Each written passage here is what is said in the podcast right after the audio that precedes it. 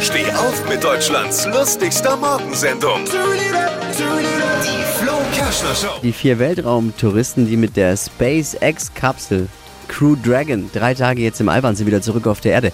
Hey, willkommen zurück auf dem Planeten Erde und wir wünschen euch einen wunderschönen Tag. Bei der Reise ins All war es ja die erste Crew, die nur aus Laien bestand, also keine Profis an Bord. Manche sagen genau wie bei unserer Regierung, so als Vergleich. Oder wie bei uns hier am Morgen. Was hat Flo heute Morgen noch so erzählt? Jetzt neu. Alle Gags der Show in einem Podcast. Podcast Flo's Gags des Tages. Klick jetzt hitradio n1.de.